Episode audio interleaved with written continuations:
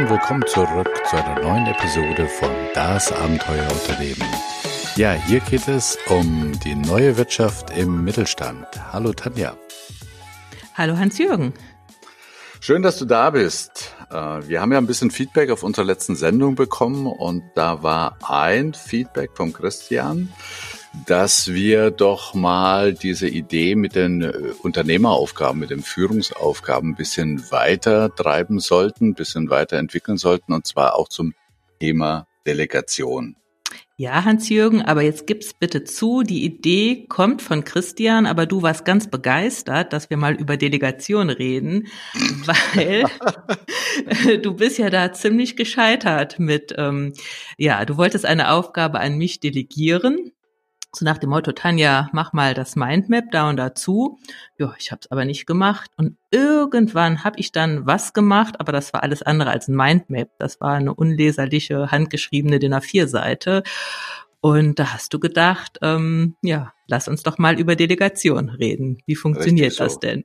Im besten Sinne von Fail Fast, ne, habe ich dann habe ich dann erstmal nachgeschaut, was denn eigentlich so eine Definition von Delegation überhaupt ist. Und ähm, da habe ich dann gefunden, ich glaube in Wikipedia war das, die dauerhafte vertikale Übertragung von Aufgaben, Kompetenzen und Verantwortung. Was mich wieder so ein bisschen äh, aus der Verantwortung rausliest, nämlich da steht vertikale Übertragung. Und äh, da ich ja nicht dein Chef bin, ähm, durfte ich auch mal, ähm, wie soll man sagen, fail fast eben, ne? Ja. Naja gut, ähm, trotzdem, äh, klar, wir reden jetzt hier über diese vertikale Übertragung, darum soll es auch gehen, aber ich denke, einiges von dem, was wir besprechen, passt auch ähm, mit Delegation, was so Zusammenarbeit angeht. Also für, wir können ja mal überlegen, was hättest du tun können, damit ich diese Aufgabe gemacht hätte. Genau. Vielleicht im Vorfeld noch ein paar Fragen, die wir hier durchkneten wollen. Also was ist eigentlich Delegation und auch was ist es nicht? Warum sollte man überhaupt delegieren? Ja, das wird den meisten Führungskräften und Unternehmen, Unternehmern relativ offensichtlich auf dem Tisch liegen. Was kann man delegieren und was sollte man vielleicht besser nicht delegieren? An wen kann man delegieren? Ja, und das Spannendste ist höchstwahrscheinlich, wie delegiert man so, dass es auch funktioniert? Und in Bezug dessen, was sind da Stolpersteine beim ja. Delegieren? Lass uns mal mit den Stolpersteinen beginnen, weil äh, uns ist ja klar, um mehr Unternehmer und Manager sein zu müssen, sollten wir unsere Fachaufgaben delegieren. Ähm, es ist auch gar nicht so schwer. Wir werden vielleicht gleich noch ein paar Methoden besprechen, wie man delegiert, aber so dramatisch schwer ist es auch nicht. Aber warum tun wir es denn nicht? Oder wenn wir es tun, wie jetzt in deinem Fall, warum funktioniert es nicht? Also Stolpersteine. Genau, also guter Ansatz. Über was stolpern wir da eigentlich? Vielleicht noch mal kurz die Definition von vorhin. Es geht also uns hier nicht um mal so spontane, einmalige kleine Arbeitsanweisungen, sondern es geht wirklich äh, mit dem Ziel, dauerhafte Aufgaben zu delegieren. Ne? Also das muss man als Rahmen. Ja, warum? Ich meine, du als Chefin von wie viel? 12, 14, 15 Mitarbeitern, ja. was würde dich denn hindern zu delegieren? Also wenn ich ehrlich bin, kommt mir, manchmal sitze ich an einer Aufgabe und mir ist durchaus bewusst, eigentlich könnten das meine Mitarbeiter tun und ich würde Freiräume gewinnen, ähm, um mich um andere Dinge zu kümmern, die nur ich kann und nicht meine Mitarbeiter. Aber dann mhm. kommt so der Gedankengang, ich habe es doch jetzt viel schneller gemacht, bis ich dem das erklärt habe und dann ist es auch nicht genauso, wie ich es möchte, mache ich es lieber selbst, weil ich habe es doch viel, viel schneller selbst erledigt. Also du nur das Verständnis halber, du sprichst jetzt schon von Fachaufgaben. Uns ist beiden klar, dass es sich da nicht um Führungs- oder um Unternehmeraufgaben nur, handelt. Die, ja. Ja, ja, ja, die ja per se oder per Definition nicht äh, delegierbar sind. Ja. Ich krieg eine Anfrage vom Mandanten, um mal in meinem Metier zu bleiben. Der hat irgendeine fachliche, steuerrechtliche Frage. Ähm, und bevor ich jetzt dem Mitarbeiter erklärt habe, was der Mandant überhaupt will, müsste ich das ja weitergeben. Ich müsste ihm vielleicht noch sagen, guck mal da und da und dann müsste es wieder an mich rückmelden. dass der Prozess würde dauern. Dann weiß ich nicht, soll er mir das melden, soll das dem Mandanten melden? Und ach, das haben wir so bei uns wir haben keinen Prozess, also mache ich es gerade selbst. Und jetzt kommen wir zum zweiten Stolperstein. Es macht ja auch Spaß, wenn ich mich ja, jetzt mit ja. Unternehmeraufgaben beschäftigen soll. Oh, das hört ja irgendwie nie auf. Und diese schöne Fachaufgabe habe ich ja direkt erledigt. Ja, warte mal, dieses Spaß, da will ich nochmal reinkrätschen, weil wenn wir sagen, das macht ja auch Spaß, ja eigentlich sollte der Führungskraft und dem Unternehmer ja äh, Führungs- und Unternehmeraufgaben mehr Spaß machen. Würde Ihnen das denn disqualifizieren? Nein, eben nicht, sondern wo liegt denn da der Spaß? Also müssen wir kurz mal über den Spaß reden von so einer Fachaufgabe. Äh, ja, das kommt. Also ich glaube, jeder, äh, jede Führungskraft, jeder Chef hat ja auch irgendeine fachliche Vorbildung. Bei mir ist es eben die, die das Steuerrecht und ich beschäftige mich ja eigentlich viel zu wenig, wie ich jetzt finde, damit, sondern muss mich hier um alles andere kümmern. Und ich liebe das einfach, wie so, das ist wie so eine Knobelaufgabe, die steuerrechtlich beste Lösung rauszufinden. Ich mach's gerne. Mhm. Ähm, und, und ich bin fertig irgendwann damit. Ja, genau, das ist der Punkt. Ich glaube, bei vielen Unternehmer- und Führungsaufgaben gibt's nämlich dieses Fertig. Nicht? Und deshalb ist es so, wie soll man sagen, so erfreulich. Ich glaube, Albert Einstein hat mal gesagt, warum Holzhacken so beliebt ist, weil man eben hinterher das Ergebnis sieht. Also irgendwann ist man fertig, was bei Führungs- und Unternehmeraufgaben eben nicht da ist. Ja, was kann man dagegen tun? Also was, puh, mhm. äh, ich glaube, man sollte sich als Führungskraft dieser zwei Stolperfallen, die ja wirklich in einem selbst liegen, bewusst sein. Zum einen dieser ja so ein bisschen Phlegmatismus, bevor ich das jetzt erkläre, habe ich es ihr besser selbst gemacht und schneller selbst gemacht. Klar, das mag im ersten, beim ersten Mal stimmen, vielleicht auch noch beim zweiten Mal, also wenn man diese, was man delegiert hat und betreut hat, aber ab dem dritten Mal läuft es. Mhm. Und mit den Fachaufgaben ja, wenn man Führungskraft und Chef ist, sind eben, das haben wir ja rausgearbeitet, diese Managementaufgaben und Unternehmeraufgaben einfach immens wichtig für den Erfolg des Unternehmens. Und klar. Die ja auch nur er machen kann oder sie machen richtig, kann, ne? der richtig. Unternehmer und die Führungskraft. Ja. ja. Ich glaube, dieses Bewusstsein äh, ist ein ganz wichtiger Punkt, auch das Bewusstsein darüber, dass wenn man dem Mitarbeiter erstmalig eine Aufgabe über, übergibt, dass der Mitarbeiter sie dann auch das erste Mal macht und du als Chefin oder als Chef eben schon x-mal gemacht hast. Und der dritte Stolperstein, der mir dazu einfällt, ist die Erwartungshaltung. Also es ist, ich möchte nicht sagen, dass es ausgeschlossen ist, aber mit welcher Wahrscheinlichkeit wird der Mitarbeiter die delegierte Aufgabe denn das erste Mal in der Eleganz hinlegen, wie du sie als Führungskraft oder Unternehmer gemacht hast? Ja, da sagst du ja. was. Und ähm, man muss ja dann auch noch bedenken, es sind ja ehemals Chefaufgaben. Das heißt, die Messlatte hängt ja auch hoch. Also der Mitarbeiter schreit ja auch nicht Hurra, wenn der Chef das jetzt jahrelang gemacht hat, kann ich das gleich auch auf Anhieb. Das ist ja keine übliche Arbeitsanweisung, sondern Aufgaben, die vorher eine Führungskraft gemacht hat. Das, ich denke, mhm. ja, müssen wir gleich mal ein bisschen über Lösungsansätze reden. Wie kriegt man mhm. das hin, dass das dann auch läuft? Also jetzt haben wir auf den Punkt gebracht, lieber Chef oder liebe Chefin, seid dir bitte bewusst, dass es fast unmöglich ist, dass die Aufgabe, mit der du dich schon Stunden, Tage, Wochen, vielleicht Monate beschäftigt hast, die soll jetzt der Mitarbeiter in zwei Minuten mhm. kapiert haben. Ne?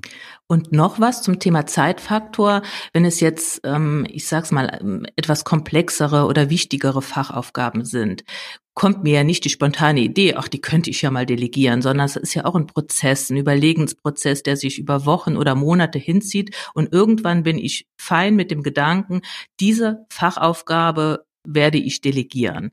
Mhm. Das war bei mir ein Überlegensprozess über mehrere Wochen. Und damit gehe ich jetzt, schlage ich beim Mitarbeiter auf und der ist wie vor den Kopf gestoßen. Also entweder den in den Überlegungsprozess mit einbeziehen oder dem auch die Zeit geben, sich mit dem Gedanken anzufreunden, dass er jetzt für diese Aufgabe verantwortlich ist. Also was mir da da klar wird, ist, das kann keine Sache zwischen Tür und Angel sein, sondern sowas will vorbereitet sein. Mhm. Und ich möchte jetzt nicht äh, schon den Schritt gehen in die Lösungsansätze, aber vielleicht zu diesem Zeitpunkt wäre es mal ganz geschickt, äh, reflektieren zu unserem äh, Podcast, ich weiß nicht, ob das der drei oder der vierer war, wo wir über Führungsfach und Unternehmeraufgaben gesprochen haben, sich erstmal klar zu machen, welche Aufgaben sind denn überhaupt delegierbar oder welche eignen sich denn von meinen Aufgaben zu delegieren, respektive die Fachaufgaben. Und der zweite Punkt ist, ähm, an wen, also ja, wem, wer kommt da in Frage? Und das will eben vorbereitet sein. Ne? Mhm. Zu dem Wen fällt mir auch noch was ein. Ähm, ich versuche mich jetzt immer so zu erinnern, wie geht's mir denn? Jetzt habe ich zwei Mitarbeiter, an die ich delegieren könnte. Bei dem einen weiß ich, ach, so was ähnliches hat er schon mal gemacht, dem kann ich das mhm. geben, das funktioniert relativ schnell. Der andere Mitarbeiter hat sowas noch nie gemacht, hat aber un unglaubliches Entwicklungspotenzial oder da spüre ich auch, der würde sich freuen, da, das, das fände der richtig klasse. Ist auch so ein Ding, dass man da vielleicht nicht den einfacheren Weg gibt und es dem Mitarbeiter gibt, wo ich weiß, das läuft sowieso jetzt relativ zügig, sondern auch mal einen Mitarbeiter, ja, ein bisschen von der Herausforderung stellt und dem dieses Erfolgserlebnis dann zutraut. Das könnte man fast jetzt mal so ähm, subsumieren und sagen, warum delegieren? Erstens natürlich Chefentlastung, aber zweitens ist es immer auch eine Art Mitarbeiterentwicklung oder Mitarbeiterempowerment. Und dazu fällt mir vielleicht als ähm, ja als Handreichung ein Modell ein von diesem Amerikaner, von diesem amerikanischen Psychologen mit dem unaussprechlichen Namen Csikszentmihalyi, der mit dem Flow-Prinzip, äh, mm, ja. wo es diese zwei Achsen gibt. Die Hochachse sind die Anforderungen an die Aufgabe und die Rechtsachse sind die Fähigkeiten, also inwieweit habe ich es drauf. Und das, diese beiden, also Anforderungen und Fähigkeiten, die sollten natürlich einigermaßen in Korrelation miteinander stehen. Das, da hole ich jetzt gerade das Beispiel ab, das du genannt hast.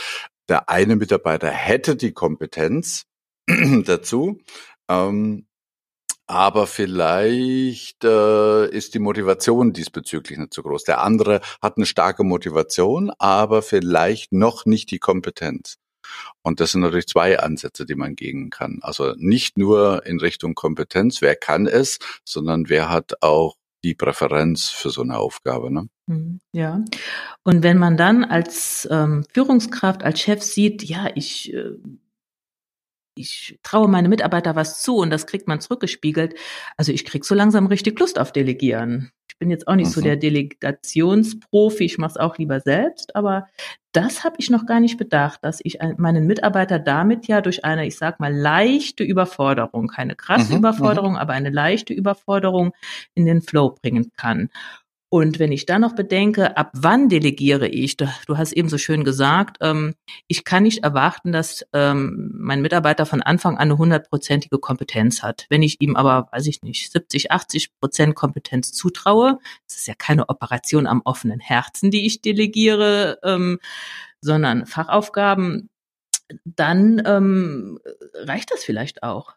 Mhm, dann mhm. habe ich diese leichte Überforderung und kann meinen Mitarbeiter so in diesen Flow-Zustand versetzen. Schöne Idee. Das bringt, ja, das bringt mich auch wieder zu unserem grundsätzlichen Ansatz, so etwas jetzt nicht als Plan zu sehen, also nach dem Motto, ich plane das jetzt bis ins Detail, wie ich eine Aufgabe delegiere, sondern im besten naturwissenschaftlichen Sinne mal als Experiment zu sehen. Ich habe eine These, der Mitarbeiter könnte das äh, gut machen, er hätte das Zeug dazu und ich fahre mit dem Mitarbeiter jetzt mal ein Experiment und guck mal, dass ich meine These möglichst verifizieren kann, also diese Aufgabe an den Mitarbeiter zu delegieren. Das ist immer so ein bisschen beim naja, ich würde mal sagen, fast schon im Lösungsansatz oder bei den Voraussetzungen, nämlich bei einer gesunden Haltung.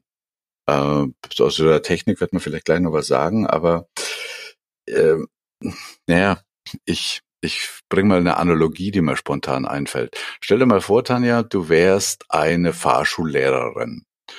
Und du würdest jetzt mit deinem Auto zu einem Termin fahren, wo du einen äh, Fahrschüler das erste Mal abholst.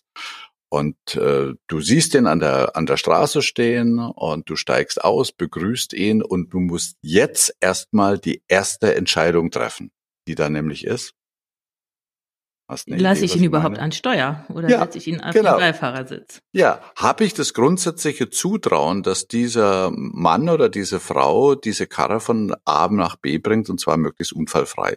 Und wenn ich dieses grundsätzliche Zutrauen eben nicht habe, ja, dann sollte ich ihm hinter Steuer lassen. Also das heißt also so von der inneren Haltung her, traue ich dem Mitarbeiter es grundsätzlich zu. Und ich meine, der Mitarbeiter ist nicht erst seit gestern da, insoweit ist das so eine Grundvoraussetzung. Das Vertrauen äh, erwächst ja erstmal aus dem Zutrauen. Und das Zutrauen ist erstmal so eine Vorableistung seitens der Führungskraft. Ne? Mhm. Und wenn ich es ihm zwar grundsätzlich zutraue, aber noch jetzt nicht, weil ihm noch was fehlt, dann setze ich ihn auf den Beifahrersitz und sage, jetzt fahren wir mal irgendwo hin, wo du üben kannst. Genau. Also, um in unserer Analogie zu bleiben, ähm, das könnte man fast so ein bisschen auch noch als Stolperstein stehen. Äh, Möglichkeit eins ist, äh, ich habe es gerade eilig, äh, dann sage ich, setze dich mal auf den Beifahrersitz und ich zeige dir mal, wie gut ich fahren kann. Dann lernt der Kerl nie fahren. Möglichkeit zwei ist, ich gehe mit ihm irgendwie auf den Aldi-Parkplatz, stell mal ein paar Pylonen auf und äh, lass den erstmal die ersten Erfahrungen machen. Das sind wir so bei meiner Analogie des Experiments vorhin. Ne? Mhm. Ähm, das, und das braucht eben Zeit, was vielleicht auch für die eine oder andere Führungskraft mal ähm, ein Stolperstein ist, nämlich unter diesem permanenten Zeitdruck. Die Aufträge müssen erledigt sein, die Kunden wollen äh, behandelt werden, dass man glaubt, nicht die Zeit zu haben und es dann doch wieder selbst macht.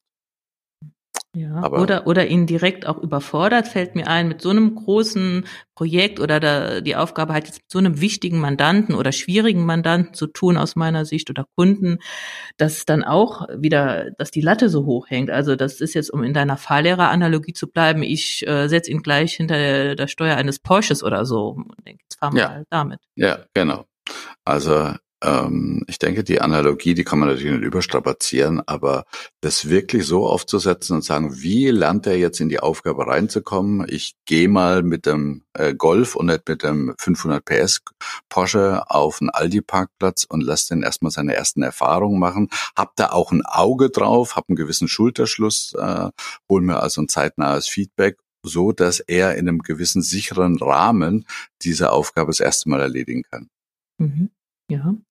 Jetzt sind wir ja schon bei den Lösungsansätzen. Also dieses äh, Fahrlehrerbeispiel ist eigentlich eine schöne Metapher. Hilft weiter vielleicht, da gibt's ja auch so äh, Vier-Stufen-Technik oder ich habe es mal genannt, hineinwachsen in eine Aufgabe, dass man auch mit dem Mitarbeiter vereinbart, diese Delegation ist ein Prozess. Du musst nicht ab mhm. morgen die Aufgabe komplett ganz und alleine bewältigen, sondern ähm, vielleicht bei den ersten zwei, drei ähm, Anlässen machst du mal einen Vorschlag, wie du es machen würdest und wir reden drüber. Danach entscheidest du selbst, gibst mir aber Rückmeldung und hörst dir mein Feedback an. Und wenn man das eine Zeit lang gemacht hat, glaube ich, wächst der Mitarbeiter dann in diese Aufgabe hinein und kann sie dann auch irgendwann ihn, äh, alleine erledigen. Genau. Ich glaube, da spielen zwei Parameter eine Rolle, nämlich erstens, wie erkläre ich oder welche, na, wie erkläre ich das? Ja, also Parameter eins wäre, mh, hm, gebe ich dem Mitarbeiter nur das Resultat, das ich mir wünsche und lass ihn den Weg alleine hingehen? Wäre für mich vielleicht beim ersten Mal ein bisschen zu herausfordern. Alternativ dazu würde ich anfangen mit, ich erkläre ihm wirklich die Art und Weise, wie ich die Aufgabe gemacht habe, wenn ich sie schon mal gemacht habe. Äh, also ich erkläre ihm den Prozess. Und wenn er den Prozess dann äh, langsam intus hat, dann kommt er vielleicht selbst auch noch auf bessere Ideen, auf die ich gar nicht gekommen wäre, ähm, modifiziert den Prozess und das, was er von mir dann bräuchte, wäre eigentlich nur noch, wo äh, will ich hin mit der Aufgabe? Also was soll das Resultat der Aufgabe sein? Also anfangen mit äh, eher einer Prozessbeschreibung, wie genau stelle ich mir das vor, um ihm einfach Sicherheit zu geben. Und wenn er dem entwachsen ist, nach zwei, dreimal, dann könnte man sagen, okay, hier ist das Resultat, wie du da hinkommst, überlasse ich dir. Das passt auch wunderbar zu dem Weltbild, was wir thematisiert haben in unserer Sendereihe, da ist was im Busch. Wenn wir dann im Hinterkopf haben, es gibt jetzt, also da draußen ist nicht alles starr, sondern dynamisch. Es gibt nicht unbedingt nur den einen besten Weg, zu einem Ziel zu kommen.